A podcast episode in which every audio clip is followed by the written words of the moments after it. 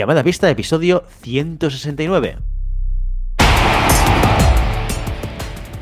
Hola, muy buenas y bienvenidas y bienvenidos a Llamada Pista, el programa, el podcast en el que hablamos de ese desconocido deporte que es la esgrima. Este podcast está pensado por y para ese extraño parque especial colectivo de seres humanos que decidimos no dedicarnos al fútbol, ni al baloncesto, ni al tenis, ni a ningún otro deporte conocido y que por el contrario preferimos en pleno siglo XXI blandir la espada y enchufarnos a la pista.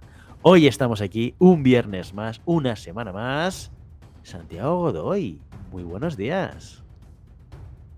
Hola Willy, ¿qué tal? ¿Cómo estás? ¿Qué voz más bonita tienes por la mañana? Te lo han dicho, te lo dice tu mujer cuando te se levanta. No. no. Me lo dices tú cada vez que hacemos el podcast y yo, que te lo agradezco porque esto ah. sube un, par de puntos mi ego.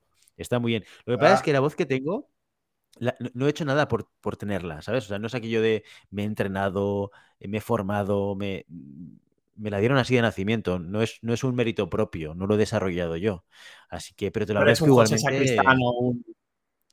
¿Cómo era este? El Arturo Romero, ¿no? No, como Arturo no, era como él, Constantino Arturo Fernández. Ah, ah, Constantino Romero, sí, sí. Yo soy tu padre. Sí, sí, brutal. El Constantino, qué bueno. Bueno, y Terminator.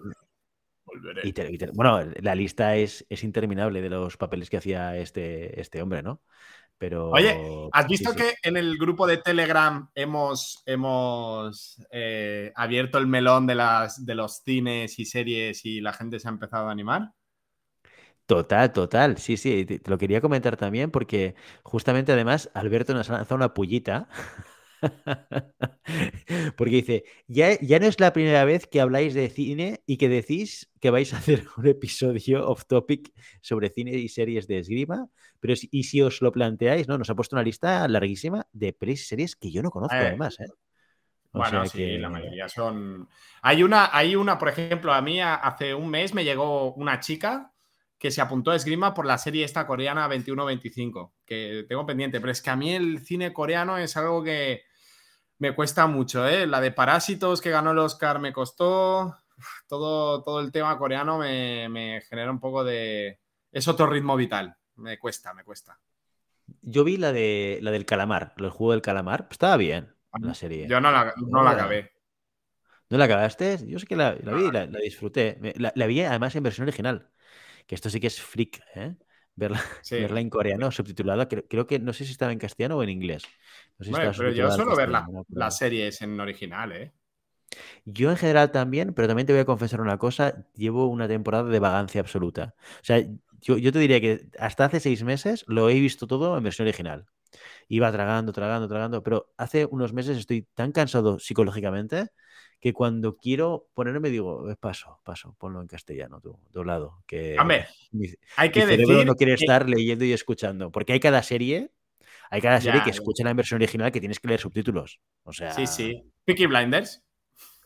Peaky Blinders, por ejemplo, exacto. Esa la vimos doblada, Peaky Blinders, efectivamente. Eh, ah, yo no, esa me encanta la, esto. Pero hay, hay que decir, a, con, todo mi cariño, Alberto, que aquí hay, hay pelis que, bueno, de esgrima tienen lo justillo, ¿eh? bueno, de, espadachines, ¿no? De, luchas de espadas. los inmortales, bueno, sí, sí. 47 Ronin, no creo que sea la mejor película de Keanu Reeves.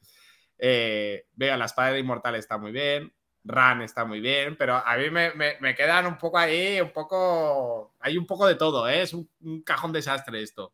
Bueno, está bien como primera aproximación. Oye, encima que Alberto se ha tomado la molestia de hacer esta lista, tú vas a la críticas, tío. No, no, no. Digo ¿Qué manera de tratar a la audiencia es esta? Maribel Matei, ¿dónde estás? ¿Dónde estás? Pon un poco de orden. No, no, que digo que es muy amplia la, el, es amplia, es el margen, o sea, el rango, el rango de permisividad de la esgrima está, hombre, no puede estar eh, by the sword o los duelistas, y después está uh, Robin Hood. o la espada del inmortal. las, eh, peleas de espada, las peleas de espada de. Eh, ¿Cómo se llamaba este? Además lo comentan en el grupo. Eh, las de Rolf Flynn, ¿no? Ahí hay muchas espadas, ¿no? Vamos, no sé. No sé, no sé. Oye, por cierto, ¿y tú has visto En el filo, en el filo es esta película que hace poco estrenaron, eh, que trataba sobre la historia de dos, creo que eran sablistas, mujeres, ¿no? Y las peleas entre ellas y movidas de estas. ¿Te suena esta historia o no? Me suena, pero no, no, no caigo. Me suena, ¿eh? Porque ah, no, sé a ti, pero a mí me, me bombardearon a mails de spam eh, explicando que se iba a estrenar, el argumento de la película y tal. No sé, no sé si lo recibía yo en mi personal o igual lo recibía llamada a pista. Igual lo recibía yo a llamada a pista, pero están haciendo una publicidad como muy directa a gente, entiendo que vinculada a la esgrima, no sé, lo sacarían por Analytics o ve tú a saber. Y recibía cada dos por tres la portada de la película y, además leía el argumento que está, teóricamente, si no recuerdo mal, basado en hechos reales. No, y, no reconocía, o sea, y, pensaba, ¿y, de quién se tratará? Porque digo, bueno, alguna historia me puede sonar. Sí que es verdad que yo no tengo el histórico de competiciones internacionales en la cabeza, porque he empezado a meterme en el mundillo pues de, cuando empezamos con llamada pista, que es cuando empezó a conocer y reconocer tiradores y tiradoras internacionales. Eh, pero también hemos hablado de, tiradores y tiradoras históricos e históricas. Quiero decir que en este podcast hemos hablado de muchas cosas y, me extraña que nunca hayamos hablado de, de, una historia que parece bastante jugoseta a nivel digamos, eh, de, de prensa rosa, ¿no? Es, salsa rosa y tal, ¿no? pues la historia de, dos tiradoras sablistas, claro, un poco de tomate. Y, y, no, y no sabía, tenía ganas de, hostia, verla para saber y poder identificar de quién estaban hablando, ¿no? igual, igual la gente de la audiencia que... seguro que no, tal, es esto, no sé qué, pero yo te juro que... Y no la he visto todavía, no la he visto. Sonar, ¿eh? Me quiere sonar de que me lo... no sé si me salió algo o, seguramente a través de Maribel, que estaba metida en todo esto. Eh, pero no caigo ahora, la verdad es que no caigo. Bueno, pues haremos. Oye, aquí en esta lista me falta el zorro, ¿eh? La, serie de versión original del 50 y pico en blanco y negro. Ahí hay buenas películas. haremos, haremos una lista, ¿vale? Oye, gracias Alberto, porque nos ha dado una prelista que estaba. Gracias Alberto, sí, sí, la verdad es que. Uy, pero yo soy muy friki, ¿eh? Y Willy, y Willy es tres veces más friki que yo, ¿eh? No, no, no, que va, que va, para nada, para nada. O sea, yo me he dado cuenta, yo pensaba antes, esto creo que ya te lo he contado alguna vez, pero yo siempre me he considerado muy friki hasta que realmente he empezado a escuchar gente friki y me he dado cuenta que soy un mindundi. O sea, soy un aficionado del frikismo. Hay gente que realmente tiene un nivel de profundidad y un nivel de mm, interés que me supera por todos lados, ¿no? O sea, es increíble. Incluso para aquellos temas en los cuales yo me consideraba como bastante conocedor. ¿sabes? Porque me había interesado. De repente escucho historia y digo, hostia, y esto. Bueno, porque hay gente. Mira, yo, yo he, comenzado a ver el, eh, bueno, este, la profundidad de este mundo en el momento que han salido la serie del Señor de los Anillos. Y empiezas a leer un poco lo hater que puede llegar a ser la gente y lo informada que está. O sea, es increíble porque es, es, como. Eh, es equivalente a cuando salieron las, las de Star Wars de, de Disney, ¿no? Y, la, gente fan, porque claro, es que ahí, ahí hay tres generaciones y tres tipos de fans con Star Wars, ¿no? Las originales de los, de los 80, después los remakes de los 2000 y después están los, los millennials estos, ¿no? Los centennials del 2020. Entonces son tres generaciones y cada uno...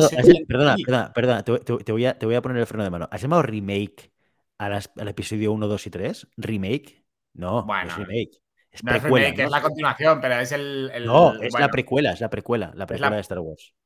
¿Sabías, ¿Sabías la historia de por qué se empezó por la, la 456? Él me lo explicó Juanjo. Sí, sí, sí, sí, sí. Porque era donde había más chicha y no pensaba George Lucas que le iban a comprar la película. Exacto, de hecho, la primera película, Star Wars. Sí, sí. Eh, de hecho, la, primera película, Star Wars, es autoconclusiva. Si te fijas, si ves la trilogía, la primera está, cierra con la entrega de medallas. Es, una película eh, que, que si no hubiese funcionado, no hubiese habido una segunda parte y no se hubiese echado de menos una segunda parte porque no, no da. O sea, sí que te dejan abierta el hecho de que eh, Darth Vader escapa, porque sí que ves cómo la nave se marcha después de que la estrella de muerte explote. Pero hay una entrega de medallas, ahí queda como muy encerrada. Así como la segunda da pie a la tercera. La segunda claramente dices, aquí falta, me falta argumento, me falta cierre de, historias. Bueno, eh, ya está, ya está aquí. Bueno, pues eh, eh, es, esto. Pues te das cuenta que hay gente que estudia mucho, que, se lee los, los fan, los, los fanpics, no, esto, los. los fanzines. Los fanzines. Y, que estudia y que tal, igual que el Señor de los Anillos. Ahora la cantidad de hater que ha salido de, ortodoxos, ortodoxos de la Tierra Media es muy heavy, ¿eh? Y, y desde que, bueno, ejemplos, desde que no puede haber elfos eh, de raza negra hasta que los pelosos no existían porque es una subraza de no sé qué, hasta que Galadriel no puedes tener la edad que tiene porque en el Silmarillion empezaban a hablar de... Y de, wow, pavo, yo no tengo tanto, tanto tiempo como para ser tan friki y tener una profundidad de información tan bestia. Sí, sí, sí, sí, sí, sí que es verdad, sí que es verdad. Yo recuerdo que cuando era mucho más joven tenía conversaciones de este estilo con mis amigos. Oh, es que esto no es coherente con esto de aquí, que no sé qué. Luego poco a poco me he ido desligando y yo, siempre digo que he tenido la suerte de convertirme en una persona con bajo criterio, con un criterio bajo, que me permite disfrutar de muchas cosas, que antes no me permitía disfrutar el hecho de que a veces era demasiado estricto. Es que esto no es como los libros originales. Es que esta parte de la historia se lo han inventado. Es que esta relación entre estos, dos personajes no existe en el libro. Ah, bueno, yo qué sé. porque hay algo que ahora, ahora, me siento más feliz tragándome cualquier cosa. ¿Sabes lo veo. y en mi vida, justa, pues lo disfruto y, me siento una persona feliz. Pero bueno, sí que es verdad, ¿eh? hay mucha gente que, va mucho al detalle y que, y que, bueno, pues que no le gusta. Y, ¿Sabes, eh, que, también, es lícito, que también es lícito. Claro, pero ¿sabes quién coincide todo, en qué coincide todo este mundo y toda la gente en general? Que los NEPs son la hostia. Muy bien traído, muy bien traído. Cuéntame un poquito más del lore de los NEPs. Los NEPs es una saga que nunca se va a acabar porque son perfectos. Es como, como el ciclo de la vida. Es como eh, cada vez que muere un NEP, explota como una supernova y crea dos NEPs de la nada. Es como crea, crea materia. Es el, se, dice, se dice que es el único elemento en, la, en el universo que crea materia y que va, va todo regulado por el, por, el, por el dios Saturno, que en este caso, Cronos, en este caso es Ricardo Arberas, que está en el centro del universo creando NEPs, ¿sí? Y desperdigándolos por el universo para que creen aún más NEPs y hagan felices a todos los extremistas de todos los universos posibles eh, y los multiuniversos que se puedan dar eh, en, bueno, pues en esta realidad y en otras. Exacto, sobre todo espadistas y floretistas. Bueno, recordémoslo, los NEPs es el patrocinador de llamada pista, por eso estamos tan contentos ah, no ese elemento, sí, ese elemento multiversal de los NEPs que, que como ya sabes, eh, son los tornillos de nueva generación que sustituyen a los antiguos que, que ponías con tu Em, destornillador habitual, pues no, los NEPs han revolucionado esos tornillos. ¿Para qué? Para conseguir que tu punta no salte nunca. Ni en un asalto, ni en una competición. A veces incluso durante toda una temporada son capaces de mantener tu punta en su sitio. Así que ya lo sabes, los NEPs no solamente apoyan este programa durante la temporada 3, temporada 4 y ahora temporada 5, sino que además apoyan tu punta y apoyan tu esgrima. Así que muy importante encontrarlos. ¿Dónde? Te preguntarás ahora. ¿Dónde? ¿Dónde? Willy, ¿dónde puedo encontrarlos? En la página web en www.fencingfan.com o en tu distribuidor favorito. Ahí también las vas a poder encontrar. Y dicho esto, dicho esto, y cerrando el tema de cine, porque has, hecho, me ha encantado, qué transición tan, tan, tan, suave. Tan, Lo he aprendido de ti, eso. Has enganchado. qué, bonito ha sido esto. Hay, que decirlo. Sí, vamos a hacer un off topic. vamos a buscar una fecha, hacer un off topic de cine y, de películas. Y invitamos a toda la gente en Telegram que vaya, que vaya aportando cosas, ideas y, tal, porque este 21, 25, 25, 21, yo no sé cuál es esta serie, pero si va de cinema me, me interesa.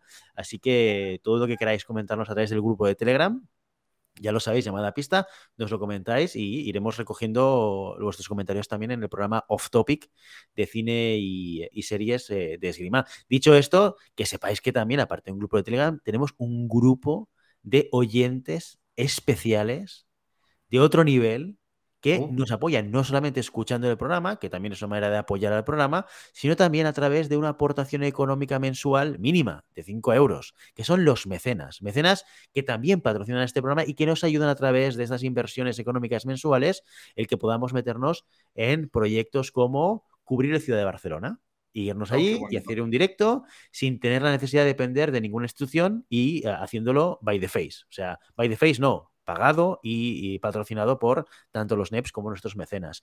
¿Qué tienes que hacer para ser mecenas? Pues mira, tú te vas a la página web, buscas el menú en la parte de arriba, pones mecenas y ahí te lleva una landing que te explicamos con pelos y señales las grandes ventajas que tiene ser mecenas. ¿eh? Y si después de verte la página eh, no te convence el, ser mecenas, envíanos un mensaje porque es una, es una página de venta que hemos pensado de manera muy estratégica y persuasiva para que sea imposible salir de ella sin comprar. Pero, pero, eh, si no, te recuerdo aquí un poco también las ventajas que puedes tener. Lo primero es, tienes la posibilidad de enviarnos un audio y te lo publicamos. Te diría que es en bruto, como dice Maribel Matei, pero no es verdad porque yo lo escucho antes. Eh, eh, sí que es verdad que ni Santi ni Maribel los escuchan hasta que se los pinchen en el programa en directo, ¿vale? Por tanto, podéis enviar algunas sorpresas si queréis para ellos ¿eh? y queréis sorprenderles. Lo segundo, te nombramos en el programa. Tienes un espacio especial en el cual vamos a alabar tu nombre y agradecerte de manera directa en, en el programa pues tu apoyo incondicional como mecenas la tercera cosa que puedes hacer, que esta normalmente, últimamente no las decimos, pero sí que es verdad, puedes alardear con tus colegas y decir, oye, yo soy mecenas, ¿eh? aquí donde me veis, soy una persona que tengo un mecenazgo como los antiguos eh, griegos y romanos. Eh, o, era el Renacimiento, no eran griegos y romanos los mecenas, eran los del Renacimiento. Era, sí, era más Renacimiento, pero bueno. Exacto, era, más Renacimiento, ahora ya un, un, salto temporal. Y luego la cuarta cosa, que además está eh, muy bien valorada por todos los mecenas, es que si estás en Madrid o estás en una competición, este fin de semana estuvo Maribel Matei en, en Medina del Campo y no sé si algún mecenas habrá aprovechado, eh, Maribel Matei te envía una birra, te invita a una birra. O sea que y habláis de esgrima y habláis de lo que haga falta, porque ya sabéis que hablar con Maribel es tener la Wikipedia de la esgrima delante vuestro. Así que podéis aprovechar y preguntarle todas aquellas cosas que solo sabe ella, porque tiene todos los datos de todo lo que pasa en el mundo, en el mundo de la esgrima. Y como ella no está hoy aquí, no tenemos noticias de la semana. Sí que es verdad que me gustaría comentar contigo, Santi, que ahora este fin de semana ha habido competición, el primer TNR absoluto, el que yo he seguido es el de espada, no sé si ha habido algún otro, no sé si creo que Sable también puede ser o no, Santi, ahora no estoy seguro. Eh, me pillas ahora, pero diría que sí, creo que era Sable. Yo creo que había algún, algún TNR eh, No lo sé, eh, no lo, me lo he inventado, no, no, tengo ni idea. He visto algo... Esto pasa porque no tenemos a Maribel, que Maribel está en todo, ¿no? la no, que digo que la rigurosidad periodística la pone ella. Eso sí que es verdad. Nosotros somos más creativos. De los tres. Exacto. Somos, realidades creativas.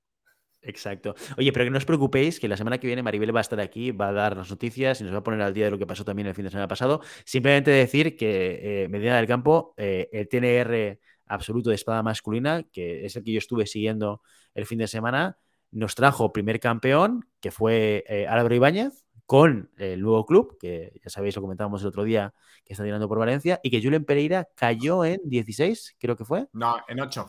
quedó séptimo. Quedó séptimo, vale, perdón, perdón. Pues cayó en 8 contra un portugués en el camino. ¿Vale? Con lo cual, bueno, eso es como grandes titulares del, fin de semana. Frasao es el hijo de Bruno Frasao, que fue, que es el, bueno, fue, no sé si es ahora, pero fue el seleccionador portugués. O sea, es el entrenador del equipo portugués. Muy buen entrenador, por cierto. Y mejor pues la vuelta titulares de este fin de semana, probablemente en ese terreno absoluto de espada masculina, la vuelta de Julen Pereira, que se coloca en final de 8, ¿vale? Y eh, la, llegada o la entrada de Álvaro Ibáñez como miembro del, club eh, de esgrima de Valencia eh, y que se lleva el primer oro de la temporada. Así que vamos a ir viendo cómo, va evolucionando eh, la espada masculina. Y del resto de cosas, pues ya lo siento mucho. y comentar, que, comentar Digas, digas. No, y comentar el, hecho de que no solo vuelve a, la primera línea nacional, sino que también, eh, según el comunicado que hizo en Instagram Álvaro Ibéñez, también entra otra vez dentro del equipo nacional para pelear por esa plaza olímpica. Entonces, Total, eh, bueno, ha, vuelto a tope. También es verdad que, nunca se desentendió o, de, o nunca desapareció del todo, ¿no? Eh, ahí está el, campeonato, el campeonato de España. Pero sí que es verdad que se había, había dejado un poco la primera línea internacional eh, para dedicarse solo a, la, bueno, al entrenamiento nacional y competición nacional. Y ahora vuelve a la primera, al primer equipo. Y la verdad es que son muchas vueltas, ¿no? Habrá que, habrá que hacerse un hueco porque en estas últimas competiciones internacionales han asomado cabecitas que han hecho resultados y que también dicen estoy aquí, este, tengo derecho a ganarme mi puesto, ¿no? Totalmente, totalmente. O sea, habrá. Eso, eso siempre son buenas noticias, que haya movimiento, que haya competencia. Y, eh, y oye, que Álvaro vuelva al, equipo, al equipo nacional. Yo creo que le echábamos de menos y echábamos de menos esos directos que, con los que nos hacía disfrutar muchas veces a través de Instagram. Aviriato, exacto. Aviriato. Eh, una buena noticia, además, un chaval que nos cae súper bien, que ha pasado por llamada pista varias veces y que además nos tenía acostumbrados a eso, que en competiciones internacionales, cuando igual no había streaming o lo que fuese, sabías que en determinados momentos eh, Álvaro sacaba el teléfono y te, retransmitía a través de Insta eh, los asaltos que se estaban tirando de sus compañeros. Con lo cual, oye, buena noticia también para, los seguidores o los que nos gusta seguir el stream en directo. También os recomiendo ver el, mini, mini reportaje que le han hecho, no sé si son 10, 11 minutos, en marca a Julen Pereira, un poco explicando sus razones, eh, su paso por, eh, por, el reality, cuál fue un poco la, el porqué ¿no? de la situación, de su vuelta. Y bueno, la verdad es que como mínimo es, eh, es una historia coherente nos puede gustar más o menos el, eh, lo que ha hecho, lo que no ha hecho, pero realmente en, esta, en estos 10 minutos te das cuenta de que, bueno, tenía, tenía un poco de coherencia personal todo lo que, lo que ha hecho. Entonces yo lo recomiendo un poco para esclarecer dudas también que aún se está hablando, ¿no? De la vuelta de Julen, tal, él sabe de dónde viene, él sabe que tiene que volver a, a ganarse su puesto, viene eh, todo lo humilde que podemos esperar de Julen. Entendemos que, ya se lo hemos dicho varias veces, que la humildad no es, no es una de sus virtudes más, eh, más evidentes, pero sí que es verdad que entiende desde dónde tiene que partir, entiende que ya está eh, muy por debajo a nivel nacional, muy por debajo a nivel internacional y que se tendrá que pegar otra vez. Yo lo recomiendo, está en la página web de marca o en las redes sociales de él y bueno, te da un poquito más de información de de la situación en la que estaba, lo que hizo. Y él sabe que quizás no lo hizo de la mejor manera posible, pero es de la única manera que, entendió que podía hacerlo. Entonces, bueno, simplemente por quien, quien tenga interés en este salseo del mundo de la esgrima, eh, ahí lo tenéis. Me interesa, me interesa. Muy bien, Santi. No sabía que había hecho una entrevista eh, en, marca, así que sí, la escucharé porque me interesa. Que por cierto, estamos pendientes de a ver si finalmente Julián encontrará el tiempo para venir a llamada a pista. Eh, o sea que hablamos con él, nos dijo que más adelante buscaría un hueco para venir a los micrófonos y, eh, nada, que también tenemos que cerrarlo. Que tenemos que cerrarlo, debemos cerrarlo, efectivamente. Bueno, bueno, bueno. Muy bien, muy bien. Oye, pues venga, vamos a seguir hablando de esgrima. Hoy tenemos contenido de nuestro especialista, de nuestro maestro habitual en llamada pista, Santiago Godoy. ¿De qué vienes a hablarnos hoy a llamada pista? Bueno, la verdad es que últimamente tú eres mi fuente de inspiración y de creación de contenido de este. De este Qué miedo me das. Lo que te, lo que te pasa a ti es, es, lo que me da, bueno, un poco la, la, eh, la idea de los temas, porque son temas que nos puede pasar a cualquiera, ¿no? Dentro de una sala de esgrima. Entonces, partiendo un poco de que Willy ahora está en el, momento cúspide de su carrera deportiva, en donde está haciendo medallas a, a tutiplén, es competición que hace, competición que rasca medalla, Willy. Está ahí crecidito. Tampoco, tampoco me subas tanto, tampoco me subas eh, tanto. Quiero, plantear dos, situaciones que se, pueden dar, ¿no? Em, eh, uno, partiendo, si me, si me, permites un poco la licencia, te tomaré a ti como ejemplo, pero que es como, eres un, eres un proyecto tipo, ¿sí? Eres, eres algo que puede pasarle a mucha gente y es, y es que eh, vaya desarrollándose en la competición o bien por resultados o bien por, por que le ha gustado mucho y le ha enganchado, eh, el primer planteamiento de temporada que tenía, que era de competir lo mínimo o probar una competición a ver qué pasaba, se transforma en, bueno, puedo ir haciendo más competiciones y cómo cuadrarme eh, mentalmente dentro de este cambio ah, de, mi, de, mi, temporada en el volumen de competiciones. ¿no? Ya no es solo un tema, em, únicamente deportivo, en el sentido de que los entrenamientos obviamente los, los, llevará el maestro de sala o el entrenador de turno o el monitor, pero nosotros como tiradores tenemos que tomarnos también un, momento para plantearnos a nivel mental lo que supone eso, porque no solo supone el hecho de eh, tener más fines de semana hipotecados, sino que realmente lo que buscamos eh, a la hora de aceptar este reto deportivo es como mínimo mejorar mis resultados de o igualar o mejorar mis resultados de las competiciones pasadas. Y eso pasa por mejorar en, mis entrenamientos, ¿no? En mis entrenamientos diarios, ya no solo por, eh, ya, eh, insisto, no solo por la, el, hecho de entrenar, sino por la calidad en la que yo le imprimo a este entrenamiento, ¿no? Ya, ya me lo tomo de otra manera. Entonces, sentarnos un poquito eh, antes de plantear cualquier elemento nuevo, de decir, va, me voy a hacer toda la temporada de veteranos, o me voy a hacer toda la temporada nacional, o me voy a ir a competir a nivel internacional, o lo que sea, sentarnos y decir, a ver, temporizar bien cuando cae cada competición, porque ya no es solo un tema de, voy a entrenar y a ver qué pasa, porque normalmente en según qué edades, ahora estoy hablando más eh, absolutos veteranos, según qué edades tenemos unas, unas em, responsabilidades fuera de lo que es el, mundo deportivo, ¿no? Y estas responsabilidades casi siempre son prioritarias por encima de mi, entreno, ya sea trabajo, ya sea familia, ya sea lo que sea. Entonces tengo que tener en cuenta que mi eh, implicación dentro de los entrenos quizás no, no puede ser eh, todo lo que yo quisiera para mejorar los resultados eh, en futuras competiciones. Entonces, sobre todo tener en cuenta, tener en la cabeza un esquema mental de hasta dónde puedo llegar y sobre todo respetar hasta, hasta dónde puedo llegar conforme a los entrenos que estoy haciendo. Em, ejemplo, eh, es que me tengo que ir una semana de trabajo a, a, Kuala Lumpur. Pues esa semana de trabajo seguramente no podré, no podré entrenar vienen mis suegros eh, de visita todo, toda una semana. Pues obviamente esa semana será complicado que yo vaya a entrenar.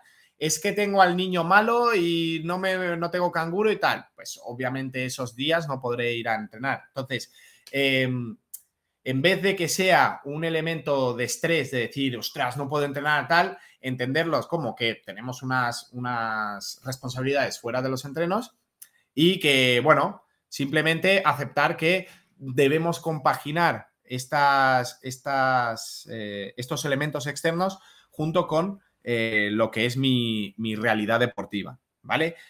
¿Qué nos va a servir esto o en qué nos va a ayudar esto? Sobre todo nos va a ayudar en un momento que, en el que retomemos los entrenos, no intentar recuperar lo que hemos perdido. Si yo no he trabajado una semana, ¿sí? O tres días o una semana y media, el, número X de, entrenos, no sirve que quiera trabajar el doble cuando vuelva para recuperar la semana que he perdido, porque eso es la clave de lesionarnos. Eso es la clave de, eh, de apretarle mucho después de una semana, una semana y media o dos semanas y poder entrenar y querer, querer hacer lo tuyo y lo que hemos mm, dejado atrás para ponernos a tono no funciona. Entonces, lo que puede ser una semana sin entrenar se puede convertir en un mes porque tengo una molestia en la pierna, porque tengo una molestia en el brazo, porque me he hecho daño, porque he tenido una distensión, por lo que sea. Entonces, en según qué edades o en según qué realidades, las recuperaciones de lesiones, y siempre lo decimos, ¿no? O la recuperación ya no solo de lesiones, sino la recuperación de molestias musculares, de pequeñas distensiones, de, de cualquier elemento que me incomode, eh, si no es tratado diariamente por un profesional, se multiplica el tiempo de recuperación. Por lo tanto, tenemos que tener en cuenta eso. Paciencia a la hora de plantearme mis objetivos, paciencia a la hora de llevar a cabo mis objetivos y sobre todo eh, tener claro los tiempos, que los tiempos son los que son. No podemos ni correr más y debemos siempre dejarnos margen para poder eh, ir sin este estrés añadido de, corre, corre, corre, que no llego, ¿vale? Y entender que llegaremos de la mejor manera posible a la competición que nos toque y si no llegamos de la mejor manera posible, no pasa nada. Las temporadas son muy largas y recuerdo que hay competiciones de hasta 70 años. Por lo tanto, el recorrido de una persona que empiece con 15 años, con 20, con 30, con 40 o con 50, empezando con 50, aún puedes tener 20 años de recorrido de esgrima. Entonces, tengamos en cuenta que tenemos un deporte con una virtud muy grande y es que podemos desarrollarnos durante muchísimo tiempo, empecemos en la edad que empecemos. Entendiendo esto, pues entendamos nuestras situaciones, ¿no? Entendamos nuestras responsabilidades, no querramos correr más de lo que, de lo que mi cuerpo, mi cabeza o mi realidad me permita y eso me, ayudará a llegar en la, a la competición de la mejor manera posible y de la manera más estable a nivel psicológico, porque si yo llego a una competición descalabrado psicológicamente con el estrés de llevo dos semanas sin entrenar, encima me duele el hombro, encima mi, mi, mujer no sé qué, mis hijos no sé cuántos, mis suegros no sé cuántos, mis padres no sé cuántos, esa competición, por más que le hayas intentado dar caña, no saldrá bien. Entonces, ya sabéis que las competiciones, cuanto mejor salen, es cuanto más calmado, más centrado y mucho más estable eh, estoy, mucho mejor sale.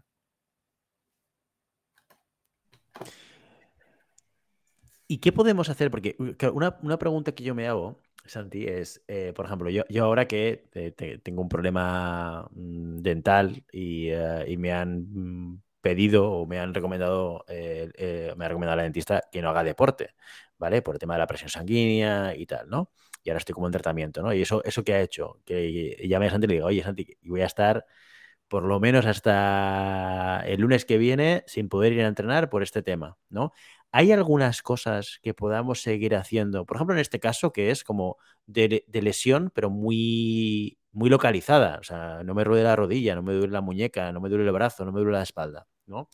Que me permita seguir trabajando algún aspecto de la esgrima durante este periodo de tiempo y que aproveche por lo menos algunos elementos para seguir trabajando o, no, o no hay nada que pueda hacer, lo que tengo que hacer es descansar y, cuando vuelva ya volveré. Mira, yo la, verdad es, hay, hay muchos elementos, sabéis, eh, siempre estamos hablando de capacidades físicas, ¿no? Hay una capacidad física que es algo que se debería entrenar cada día y que no requiere de ningún esfuerzo físico como tal, y es la capacidad de, la elasticidad. Entonces, eh, para no perder esta capacidad. La capacidad de, elasticidad es la que más rápido se gana y la que más rápido se pierde. ¿Vale? Cuando estamos hablando de periodos de tiempo muy cortitos, como puede ser una semana o dos semanas, eh, realmente que hagas o no hagas algo eh, no cambiará nada. No cambiará nada y sobre todo si te han dicho a ti por, por, por riego sanguíneo y por los, problemas bucales suelen ser muy dolorosos, que generan desconcentración, pues eh, mejor recuperar bien que no el hecho de, bueno, de estar eh, que sí, que no, que sí, que no, em, y que la recuperación, en vez de ser una semana, sea una semana y media o dos. Entonces, lo que hemos dicho antes, ¿no? El hecho de tomarlo con paciencia, tomarlo con, con, con filosofía y trabajar siempre que me, me permita eh, la lesión en, cuestión. Si lo tuyo va por un tema de riego sanguíneo, es decir, por pulsaciones, el trabajo de, elasticidad o trabajo de hipopresivos, ¿no? Trabajos estáticos, lo, puedes llegar a hacer eh, manteniendo estas capacidades eh, y sin caer en, por ejemplo, aumento de las pulsaciones. Entonces, una tabla de estiramientos cada día no estaría mal. Eh, y sobre todo trabajo de visualización, ¿no? Ya lo estábamos hablando con Xavi el programa anterior. Creo que la visualización debería empezar a formar parte de cualquier entrenamiento o de cualquier preparación de tirador a nivel de competición, ya no solo por un tema de, táctica ¿no? o de conocimiento del rival, sino eh, lo que comentamos, eh, entrenar el ojo, entrenar la observación para ser capaz de poder ver eh, en un vídeo y después eh, en una competición qué está haciendo el rival y cómo puedo solucionarlo. Entonces, este trabajo de, mira, en vez de ir una hora a la sala, me quedo una hora o 45 minutos viendo vídeos. Intento sacar mis conclusiones y después, obviamente, comentarlas con el entrenador, de decir, oye, mira, mírate este vídeo y yo he visto esto, esto, esto, ¿qué te parece? Entonces el entrenador te dirá, oye, pues lo has visto muy bien, eh, no, aquí fíjate que en realidad no es con la mano con que está preparando, sino que primero mueve los pies y tú te has fijado en la mano solo. Entonces, este trabajo se puede llegar a hacer, ¿vale? Em, ya no es solo todo un, trabajo físico, ¿no? O de mantenimiento físico, sino que también debemos aprovechar estos, estos momentos que, mm, por, otro lado, los entrenamientos físicos, técnico-tácticos no nos dejan eh, poder aprovecharlos para poder ver esta, este análisis de vídeo o ver vídeos de esgrima o intentar entender un poco más a los rivales o intentar entender un poco más los perfiles, ¿vale? Combinándolo con elementos, bueno, estáticos, ¿no? De estiramientos. Es que me he roto la rodilla. Bueno, romperse la rodilla significa que a nivel de tren inferior no puedes hacer nada, pero tren, eh, tren, superior sí que puedes trabajar. Entonces, trabajar plastrón en una silla o trabajar plastro, eh, trabajar pelota en una silla o trabajar elementos físicos de fuerza de espalda, fuerza de eh, abdominal o lo que sea, pues eso se puede trabajar. Es que me he roto el hombro. Bueno, pues a nivel de tren inferior sí que puedes hacer pliometrías em, Em, perdón, isométricos, trabajos isométricos de piernas, que no, no influya el, hombro, pues todas estas cosas, analizar qué es lo que el hándicap que yo tengo y cómo podría solucionarlo o cómo podría trabajar sin que se viera afectado la zona. Yo mi recomendación es, uno, siempre acudir a un profesional, es decir, siempre antes de, hacer cualquier tipo de entrenamiento bajo una lesión o una posible lesión, es comentarlo con, el profesional de turno. En este caso, un fisioterapeuta o el traumatólogo, decir, oye, mira, si, si no muevo esta zona, puedo trabajar, porque no sabemos eh, el alcance de la lesión o no sabemos un poco eh, hasta dónde podemos trabajar sin que se vea afectado o sin que se vea perjudicado la recuperación, ¿vale? Y una vez que lo comentamos, eh, comentarlo con nuestro entrenador y decir, oye, mira, el médico me ha dicho esto o el, o fisio me ha dicho esto, mm, ¿qué podemos hacer? Y que el entrenador, seguro, estoy seguro que cualquier entrenador de cualquier sala de España eh, podrá adaptar el entrenamiento para que o bien lo hagas en la sala de manera autónoma y que él lo pueda ir viendo o lo hagas en tu casa sin tener que desplazarte porque no requiere de ningún elemento de la sala específico que, tengas que utilizar. si tengo que hacer plastrón con una espada y un cojín en casa, ya lo, ya lo puedo hacer. ¿no? no hace falta que me pegue la pateada hasta, hasta la sala de esgrima. Entonces, bueno, simplemente, pues eh, yo seguiría estos tres pasos. Uno, paciencia. Por más que corramos, la recuperación no será más rápida. Pero, por otro lado, por el contrario, si queremos correr quizás la recuperación es más lenta. Dos, siempre, siempre, siempre, siempre consultar con los profesionales, ¿vale? Tanto a nivel médico como a nivel deportivo.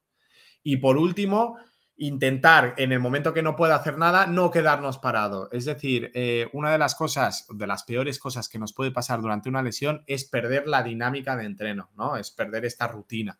Entonces, antes de perder la rutina, sigo manteniendo mis horas de entreno y las intento dedicar a lo que pueda, ¿no? Si es observación de vídeos, observación de vídeos, si es a, nivel de, trabajo de elasticidad, a nivel de trabajo de elasticidad, si solo puedo mover tren inferior, pues tren inferior, si solo puedo mover tren superior, tren superior, y seguir manteniendo esta rutina, ¿sí? Seguir manteniendo este, este ritmo eh, de entrenos y respetar esa cotidianidad, ¿no? respetar esos días de entreno para que en el momento que tengas que volver, la losa de decir, uff, la pereza de volver a moverme no sea tanta. Porque sí que es verdad que es muy fácil dejar de entrenar y acomodarnos en no hacer nada, sobre todo cuando viene ahora el invierno, que vienen los días malos, que tenemos frío, pues obligarnos un poquito a mantener esa rutina de entreno que me permitirá que la vuelta a la sala sea un poquito más fácil.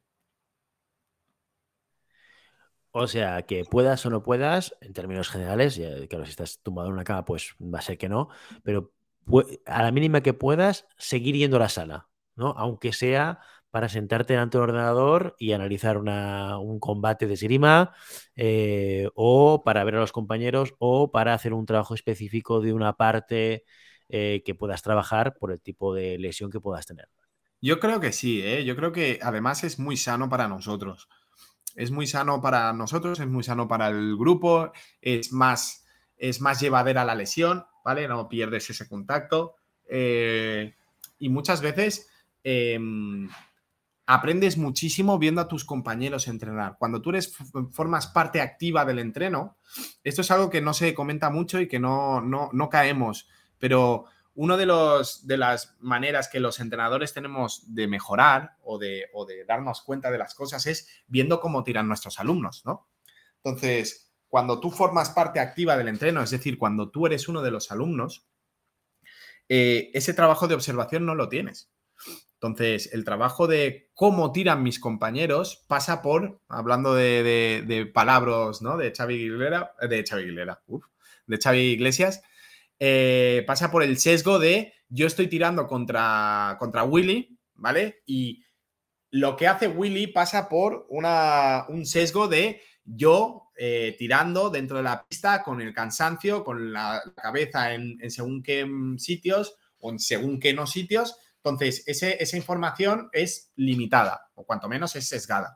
¿Qué pasa cuando yo miro a Willy desde fuera? ¿Vale? O, te, estoy obligado a ver a Willy desde fuera porque no puedo practicar con él. Pues veo muchas cosas que no soy consciente dentro del combate cuando estoy tirando con Willy.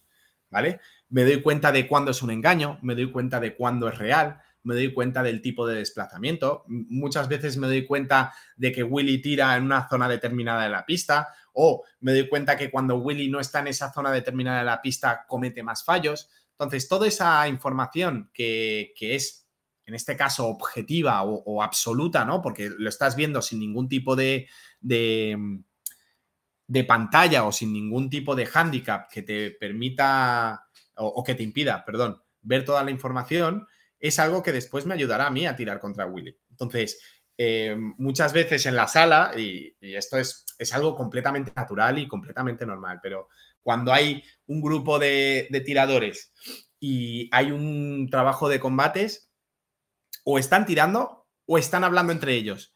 Pero muy pocas veces verás a un tirador viendo un combate de dos compañeros, al menos en mi experiencia tanto, tanto aquí en, el SAC como en el SAM, ¿no? Es, es más fácil el, estar de, de, cháchara, ¿no? Con, los colegas y cuando me toca tirar ya, ya me pongo a tirar. Pero es, es complicado ver, eh, a no ser que sean dos tiradores que te gusten mucho, dos colegas o que te digan, oye, arbítranos o lo que sea, por, por, por motu propio, es muy difícil que un tirador uh, esté concentrado todo el entrenamiento, si es una hora de, combates, o está combatiendo o está hablando, pero no está combatiendo o está observando. Entonces, eso es algo que se pierde en la sala, que, es normal, ¿no? Porque cuando estás cansado, cuando, cuando acabas de salir de un combate, pues quieres pues, liberar un poquito la mente y no quieres seguir pensando. Pero tenemos que tener en cuenta que ese trabajo, si estoy impedido de alguna manera por alguna lesión o por alguna molestia o por lo que sea, es un trabajo que también se puede hacer. Aunque, aunque no puedas moverte, vienes a la sala, te sientas en un taburete y ves cómo hacen el trabajo los demás, ya estás aprendiendo. Estás aprendiendo por un, por un tema de observación y análisis. Ya estás aprendiendo. Mira este cómo sale tarde con el brazo, mira este cómo se avanza con las piernas, mira este cómo echa el cuerpo hacia adelante, mira este cómo le, se le da muy bien la parada respuesta porque no se desequilibra. Fíjate que este siempre lo que te hace a ti es engañarte con la distancia porque hace esos mini desplazamientos con las piernas para que tú te equivoques con la distancia y salgas desde fuera de distancia y el poder poner, colocarte contraataque, que son elementos que es muy difícil ver durante un combate y que, por lo contrario, es muy fácil ver o mm, relativamente más fácil ver desde fuera del combate sin ningún tipo de, mm, bueno, de telón que te, que te ofusque o, o que te lo impida, ¿no? O sea que en general vemos poca esgrima y puede ser una oportunidad para, hacerlo un poquito más, ¿no? Y, sobre todo esa recomendación, mira, me gusta mucho porque eh, es justamente lo contrario que suelo hacer. Cuando entro en dique seco por cualquier cosa, eh, habitualmente lo que hago es no ir a la sala, ¿no? Y, quizás es, es, una buena alternativa ir a la sala y plantear otro tipo de actividades, otro tipo de acciones, otro tipo de interactuaciones, porque también lo que dices es importante, ¿no? El grupo. ¿No? Si yo de repente salgo del grupo, o yo o cualquier otra persona, ¿no? Sale del grupo durante dos semanas, ¿vale? A lo mejor se pierde un poco esa sensación de conjunto de personas que están trabajando, eh, digamos, algunos elementos de la esgrima y, como que se diluye un poco, ¿no? Y, quizás es algo que es, que es muy positivo. Muy bien, oye, pues eh, nos quedamos con estas recomendaciones de nuestro compañero Santi Godoy sobre qué puedes hacer. Claro, esto es muy para amateurs. Claro, cuando tu prioridad vital es la esgrima, pues habitualmente si caes en dique seco, pues trabajas para salir pronto y, y, claro, tienes, un plan B. un equipo detrás, claro. Exacto, exacto. En cambio, los que somos amateurs, que de, alguna manera la, la, esgrima forma parte de nuestra vida, pero no está en la prioridad número uno, sino hay muchas otras cosas por, por delante, hay veces que podemos encontrar alternativas, ¿eh? sobre todo aquellos que nos gusta competir y que nos gusta intentar pues, dar el máximo cuando vamos a competición. Así que aquí hoy, en el episodio 169 de la pista, las recomendaciones de Santi Godoy para planificar los entrenos para aquellos amateurs que nos gustan la competición. Y con esto, Maestro Godoy, nos despedimos. Hasta aquí nuestro episodio de hoy. Como siempre, queremos invitaros a que os pongáis en contacto con nosotros, nos deis vuestra opinión o nos digáis si queréis que leemos de algún tema concreto o si tenéis alguna pregunta también, lo podéis hacer a través de la página web en llamadapista.com barra contacto o a través de las redes sociales. Estamos en Instagram, estamos en Facebook y ya os lo decía al principio, estamos en, en un grupo que de vez en cuando vamos a comentar y vamos comentando cosas muy interesantes. Y si el contenido de este podcast te gusta, no te olvides suscribirte, compartir este episodio en cualquier red social, darnos 5 estrellas en iTunes y comentar lo que quieras tanto en iVoox como en Spotify. Muchas gracias por todo, por tu tiempo, por tu atención y por tu interés en este maravilloso deporte que es la Sirima. Nos escuchamos la semana que viene. Hasta entonces. Adiós, adiós.